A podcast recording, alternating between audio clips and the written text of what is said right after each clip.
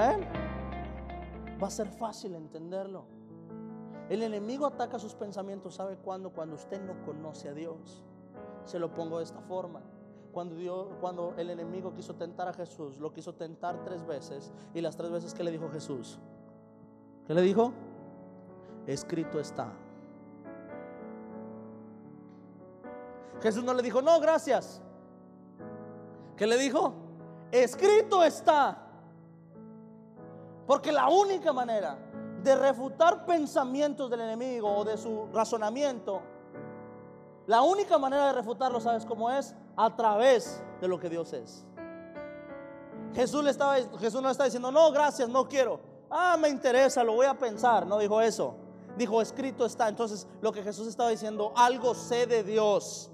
Y lo que sé de Dios es esto. Amén. Solo a tu Dios adorarás. Amén. Lo que sé de Dios es esto. Lo que sé de Dios es aquello. Amén. Lo único que te va a ayudar a filtrar tus pensamientos de una manera correcta, ¿sabes qué es? Lo que sabes de Dios. Amén. Amén. Hace tiempo llegué a una iglesia, cuando estaba en una iglesia, eh, predicando, al terminar se acerca a un hermano y se acerca y me dice, pastor, es que necesito que ore por mi familia. Y digo, ¿por qué? Dice, lo que pasa es que vino un profeta y le dio una palabra a mi esposa sobre que mi hermana le estaba haciendo brujería. Y le digo, ¿en serio? Me dice, sí. Entonces mi familia se está dividiendo por esa razón. Y digo, ¿y su hermana no es cristiana? Dice, sí, mi hermana viene a la iglesia, es cristiana, es de aquí. ¿Usted qué opina, pastor? Le digo, yo opino que Dios es muy malo. Me dijo, ¿cómo? Sí, Dios es muy malo. ¿Por qué? Porque Dios está dividiendo su familia. No, pastor, Dios no puede hacer eso. Entonces, ¿cómo usted cree una palabra que va a traer división sobre su familia? Amén. ¿Usted cree que Dios le diría algo para romper su familia? Cuando sabe que no tiene ni la madurez para aceptar esa palabra. Si tuviera la madurez, Dios te hubiera dicho eso. ¿Y sabes qué hubieras hecho? No te hubieras ensañado en tu corazón. Tu esposa no se hubiera ensañado en su corazón. ¿Sabes qué haría? En ese momento la esposa qué haría? Ir, orar por ella, bendecirla, abrazarla y decirle, ¿me explico?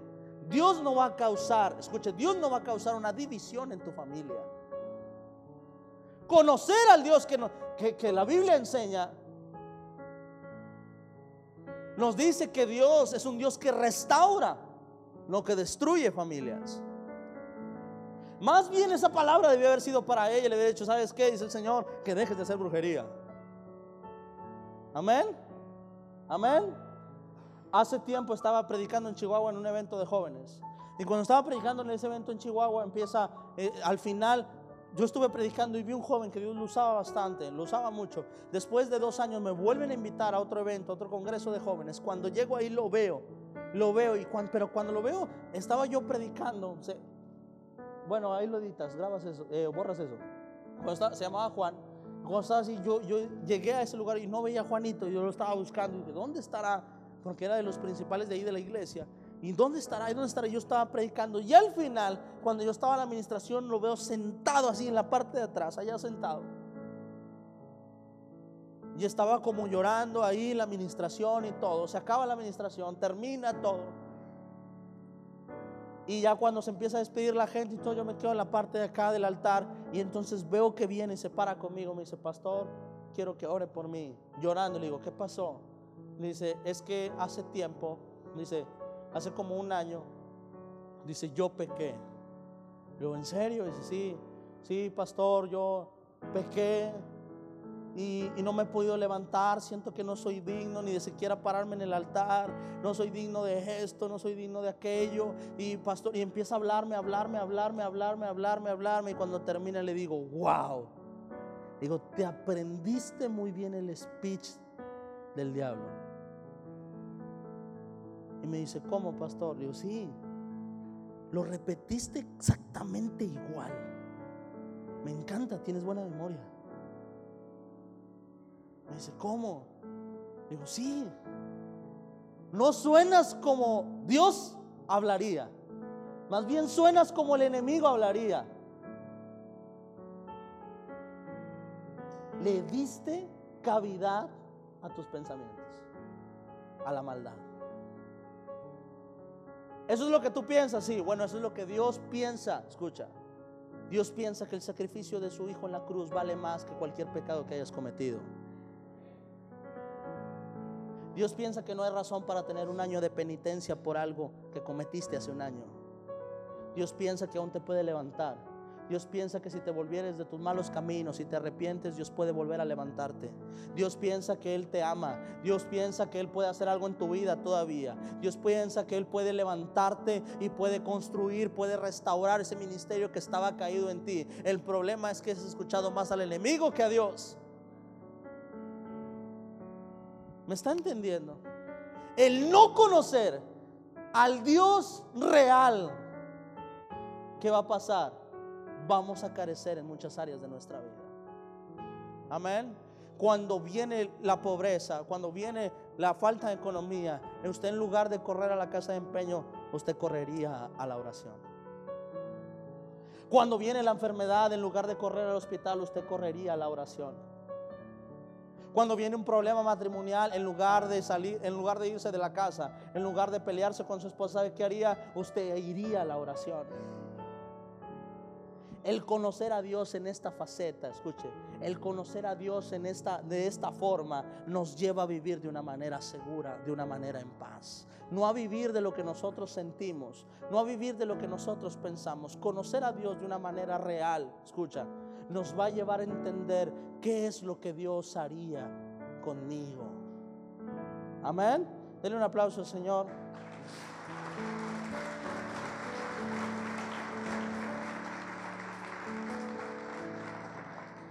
En el nombre de Jesús. Abra su Biblia, por favor.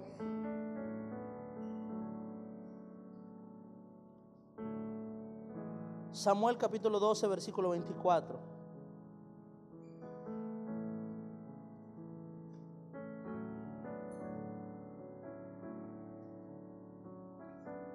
primer libro de Samuel. Vamos a leer desde el versículo 22. ¿Está listo? Vamos a leer desde el versículo 22. Dice, pues Jehová no desamparará a quién? A su pueblo, por su grande nombre, porque Jehová ha querido que haceros pueblo suyo. Note algo. Samuel está hablando al pueblo. Escuche. Le dice, le dice una cosa, le dice, porque Jehová, ellos tenían miedo de que Dios los abandonara. Y les dice Samuel, pues Jehová no desamparará a su pueblo por su grande nombre. Le dice, por, por quién es Él, nunca va a desamparar a su pueblo. Dice, porque, ponen punto y coma, amén, esto no se ha acabado. ¿Por qué? Dice, porque Jehová ha querido haceros pueblo suyo. Les dice una cosa, dice, mira, te voy a decir, traducción actual diría así, mira, te voy a decir algo, te tengo que confesar algo. Dios dijo que ustedes serían su pueblo. Amén. Entonces no tengas miedo, no te va a poder abandonar por su grande nombre. El nombre de la verdad. Amén. O sea, Dios no va a faltar a su palabra, porque Dios ya dijo que iba a estar contigo. Amén. Versículo 23 dice así. Versículo 23. Así que, lejos sea de mí que peque yo contra Jehová cesando de rogar por vosotros. Antes os instruiré en el camino bueno y recto. Y les dice Samuel una cosa, aquí nos vamos a enfocar, versículo 24, dice así, solamente les pido una cosa, temed a Jehová, servirle de verdad con todo vuestro corazón, pues considerad cuán grandes cosas ha hecho por quién? ¿Ha hecho por quién? Ha hecho por vosotros. Dice, dice, dice Samuel una cosa, dice, solamente te pido algo, teme a Jehová y servirle de verdad con todo vuestro corazón, pues considerad cuán grandes cosas ha hecho por vosotros. Dice, temed a Jehová. Escuche, temed a Jehová y servirle con, toda con todo vuestro corazón. Escuche, dice, dice Samuel una cosa, nada más te pido un favor, teme a Jehová. Teme a Jehová. Dice, teme a Jehová y considerad las grandes cosas que ha hecho por vosotros. pocas palabras le está diciendo, cuida tu corazón. Considerad lo que empecé diciendo, los pequeños detalles que Dios ha tenido contigo. En pocas palabras, Samuel lo que le está diciendo es, teme a Jehová y permanece sirviéndolo. No te alejes de él. Guarda tu corazón. Guarda tu corazón. Amén. Guarda tu corazón. No te olvides. No te olvides las cosas que Jehová ha hecho en vosotros. O sea, Samuel está diciendo algo al pueblo, pero el pueblo no sé si lo entendió o no. Le dijo, mira, te voy a pedir un favor, Dios no te va a abandonar, Él va a estar contigo por su nombre, va a permanecer contigo, pero no te olvides de las cosas que ha hecho contigo. Guarda tu corazón. ¿Qué significa eso? Que quizás iban a venir procesos, que quizás iban a venir dificultades. Dijo, nada más no te olvides lo que Jehová ya hizo contigo. Amén.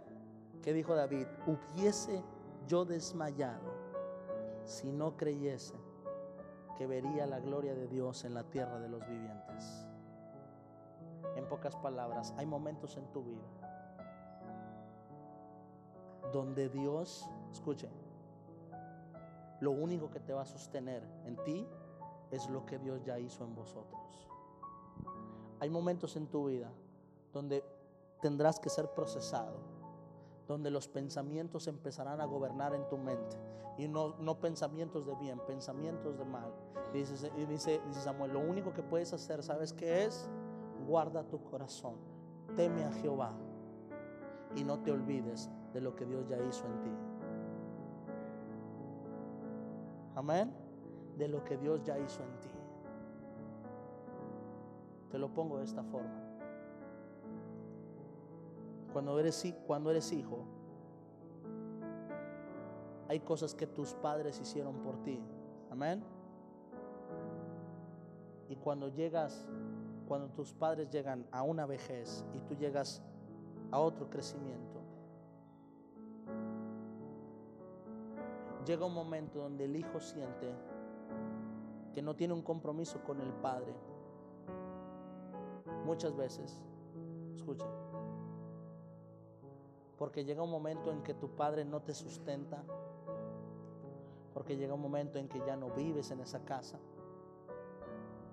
Pero lo peor que puedes hacer es olvidarte de lo que hicieron por ti. Escuche, y llega un momento,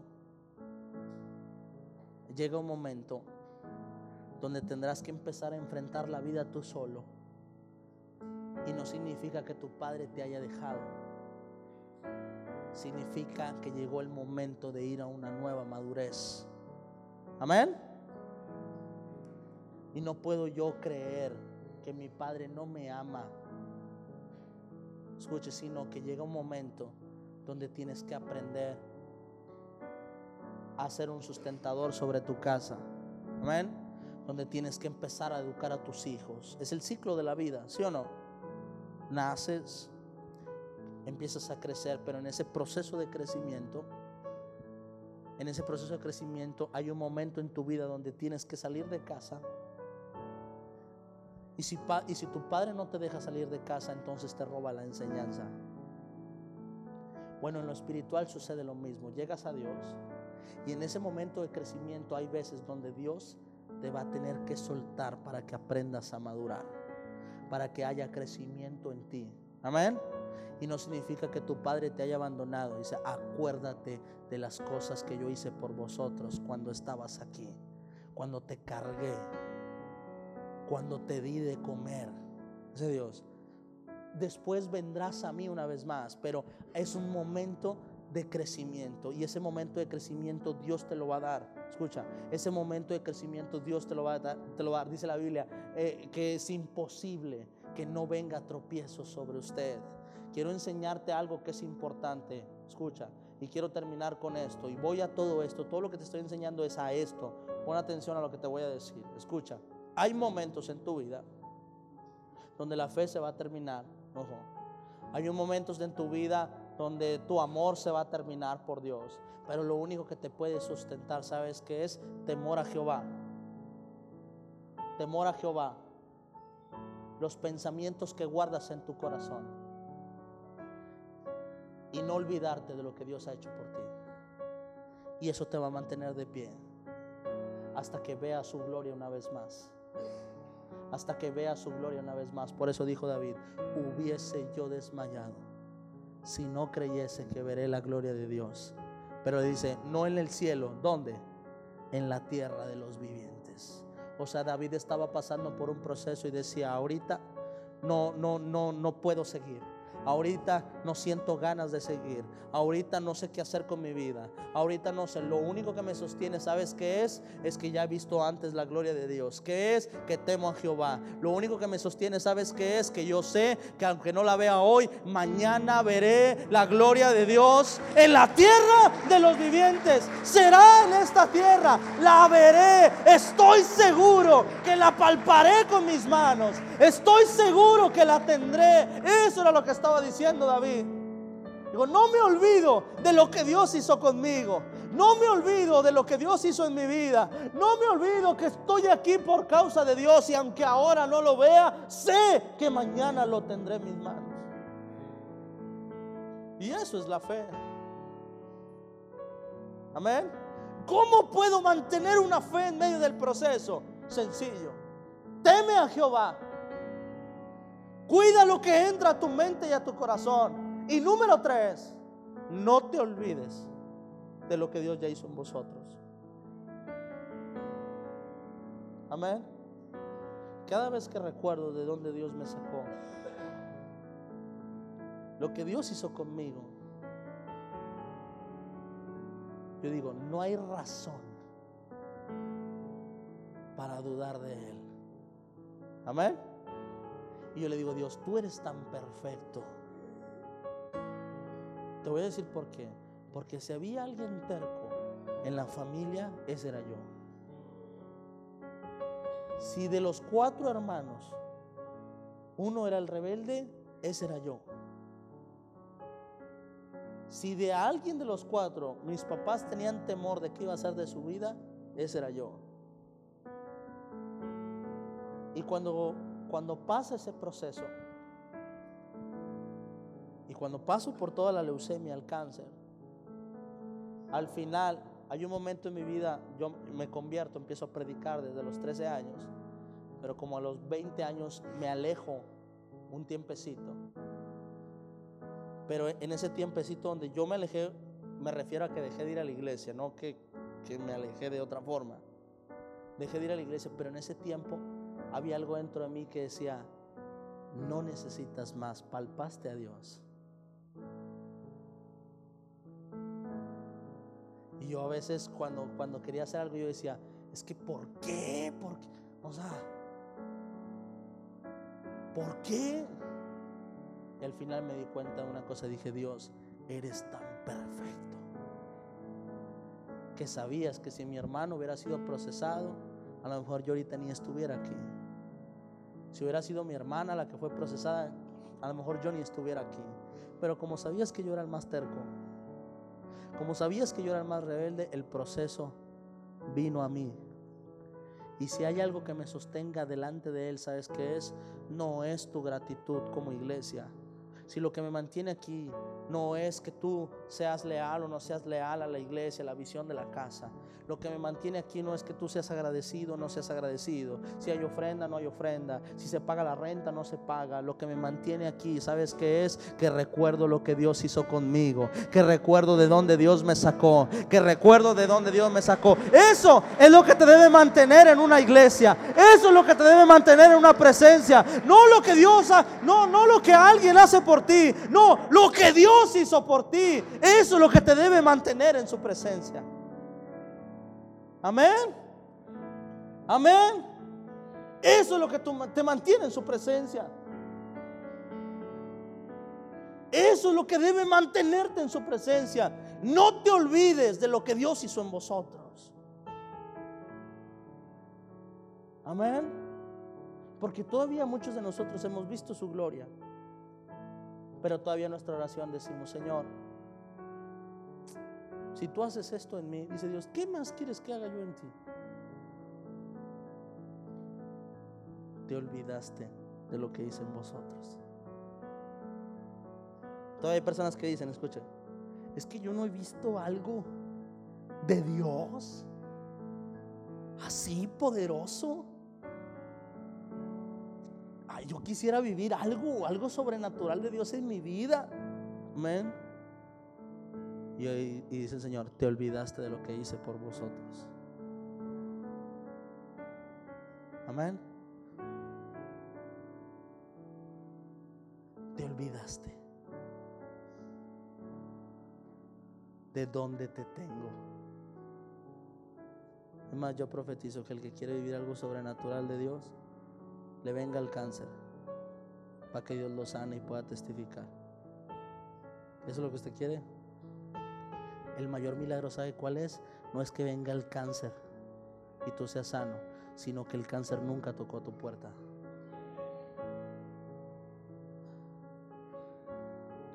El mayor milagro no es que caigas en la miseria y luego Dios te levante. El mayor milagro es que la miseria nunca toque a tu puerta. Entonces no me digas que no has vivido algo sobrenatural de Dios. Si Dios te mantiene bendecido, si Dios te mantiene sano, si Dios te mantiene en victoria. No me digas que Dios no ha tocado a tu puerta. No te olvides de lo que Dios ya hizo por vosotros. Amén. Amén. No te olvides de lo que Dios ya hizo por vosotros. No me digas que no has visto algo sobrenatural de Dios. Párate al espejo y velo.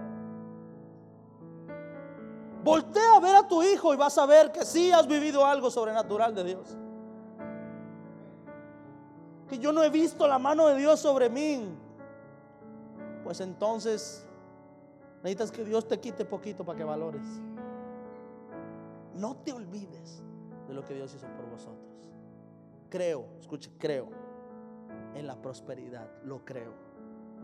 Creo que Dios nos quiere bendecidos. Amén. Creo que Dios, creo que Dios quiere multiplicarnos. Yo lo creo. Pero también creo que Dios nos ama tanto que no ha quitado el cuidado de nosotros. Y que si Dios tiene el control de tu vida, te va a prosperar cuando Él quiera prosperarte.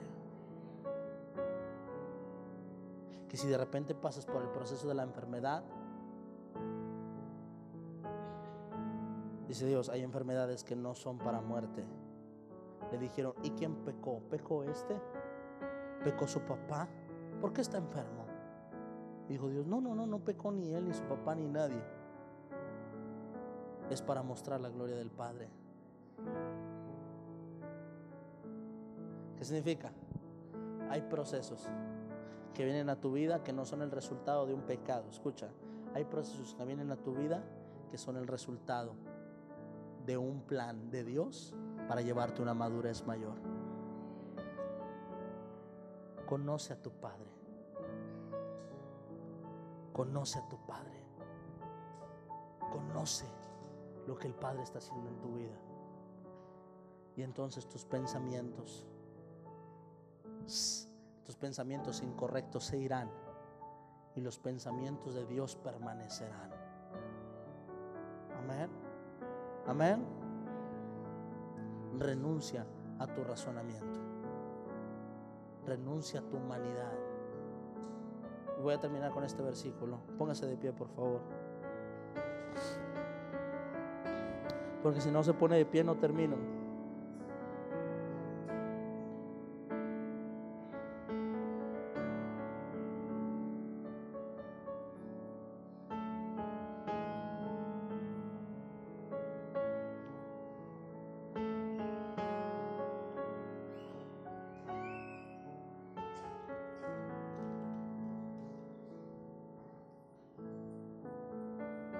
Deuteronomio capítulo 6, versículo número 6.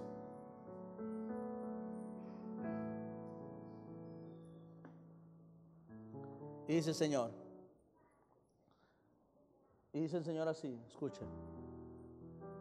Y estas palabras que yo te mando hoy, dice Dios, estarán sobre tu corazón. Versículo que viene. Y las repetirás a tus hijos y hablarás de ellas estando en tu casa. Y andarás por el camino y al acostarte y cuando te levantes. Versículo 8. Y las atarás como una señal en tu mano. Y estarán como frontales entre tus ojos.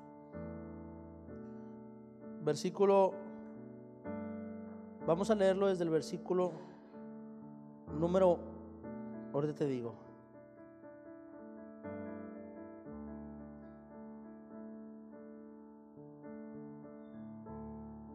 Vamos a leerlo desde el versículo número uno.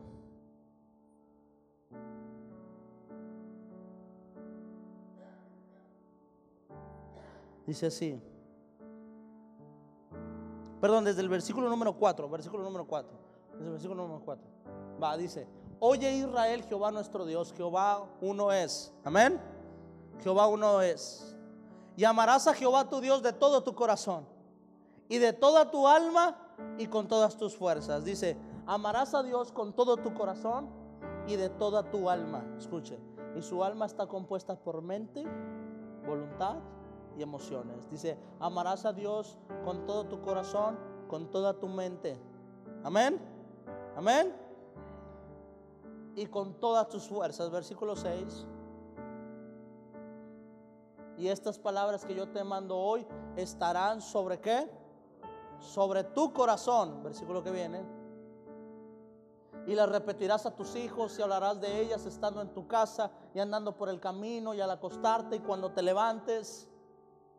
Y las atarás como una señal en tu mano y estarán como frontales entre tus ojos. Déjame el versículo 7. Déjame el versículo 7, dice, y las repetirás a tus hijos, dice, todas estas palabras que yo te mando, las repetirás a tus hijos, dice, y las hablarás estando en tu casa, cuando andes por el camino, cuando te acuestes, cuando te levantes, cuando vayas con la suegra, cuando vayas con la mamá, cuando vayas a donde vayas, dice Dios, no te olvides de mis palabras, no te olvides de lo que yo hablo, no te olvides de lo que yo digo, donde quieras, es más, átalas como una señal en tu mano, dice Dios, quédate con estas palabras, quédate con lo que hablo yo, medita en mis palabras todos los días, al acostarte, al levantarte, al comer, al pararte, en el camino, cuando vayas de ida, cuando vayas de regreso, dice Dios, no te olvides de lo que yo he hablado en el nombre de Jesús. ¿Qué quiere decir esto? Lo que nos está enseñando acá, Dios dice, nunca te olvides, nunca que nunca gobiernen pensamientos en tu cabeza que no provienen de mí. Que gobierne en ti lo que yo he hablado. Que gobierne en ti lo que yo soy. Que esté en tu mente lo que yo soy. Mi esencia, mi, mi, mi deidad que esté sobre tu mente, dice Dios. Camina con ellos todos los días. No te olvides. A donde quiera que vayas, lleva mis palabras. Amén. ¿Por qué? Porque en el camino puedes encontrar el proceso.